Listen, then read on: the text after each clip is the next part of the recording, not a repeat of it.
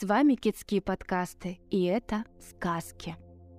Поспешишь, людей насмешишь. Задумала тетушка черепаха пироги печь. Хватилось, нет дрожжей. Проснись-ка, Черепахович, полно тебе спать. Сбегай к куме зайчихе, попроси дрожжей. Черепахович проворчал что-то с просонья, приоткрыл заспанные глаза и недовольно спросил. «Чего тебе?» «Бегай, говорю, к куме зайчихе за дрожжами». «Сроду никуда я не бегал. Вот сходить могу», – пробормотал Черепахович. Сел, подумал, почесал поясницу и, кряхтя, осторожно полез с печи. «Ты бы поживей, горе мое черепашье!» – торопила тетушка Черепаха. «К чему такая спешка? Недаром говорят, поспешишь, людей насмешишь». Пока он слезал, пока сунул ноги в валенки, пока надел зипун, да налепил на голову шапку, недели как две не бывало. «И чего ты топчешься? Шел бы скорее, время-то не ждет!» Да вот кушак засунул куда-то, не найду никак.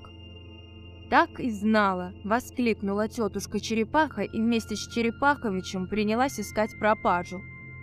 А черепашья суета известна. Пока искали, еще неделя миновала.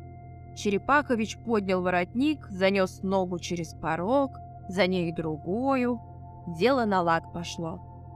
«Смотри, не мешкай, гостей ведь на пироги позвала», «Знаю, знаю». «А посудину ты захватил?» «Эх, совсем из ума вышло.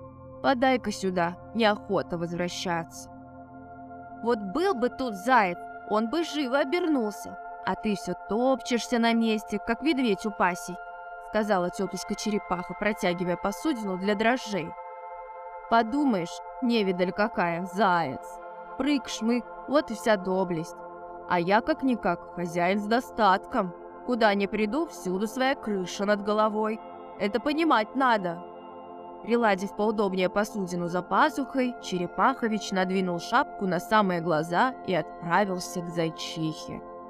Ушел, а тетушка Черепаха радуется. Поедят гости вдоволь пирогов вкус. Поджаристых, с капустой, с лучком да с грибками.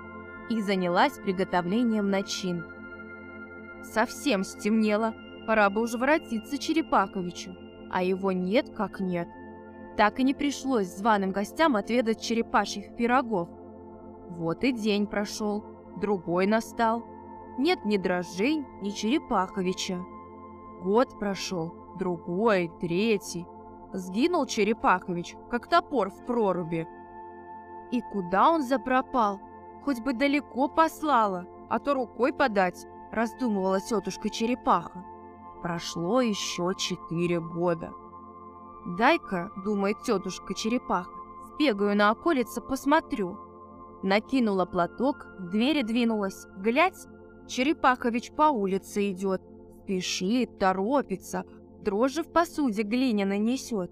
Крепко к груди прижимает, не уронить бы. «Ну, наконец!» — обрадовалась тетушка Черепаха.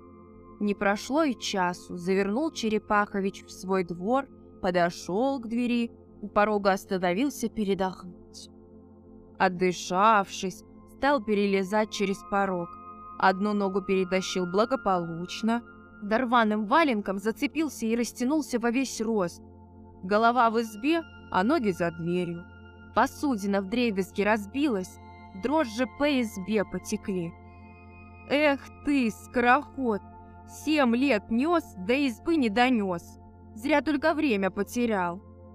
«Да», — заворчал Черепахович, — «говорил я тебе, не торопи, хуже будет. Так оно и вышло. Не зря говорится. Поспешишь, людей насмешишь». Желаем спокойной ночи от онлайн-школы Китские.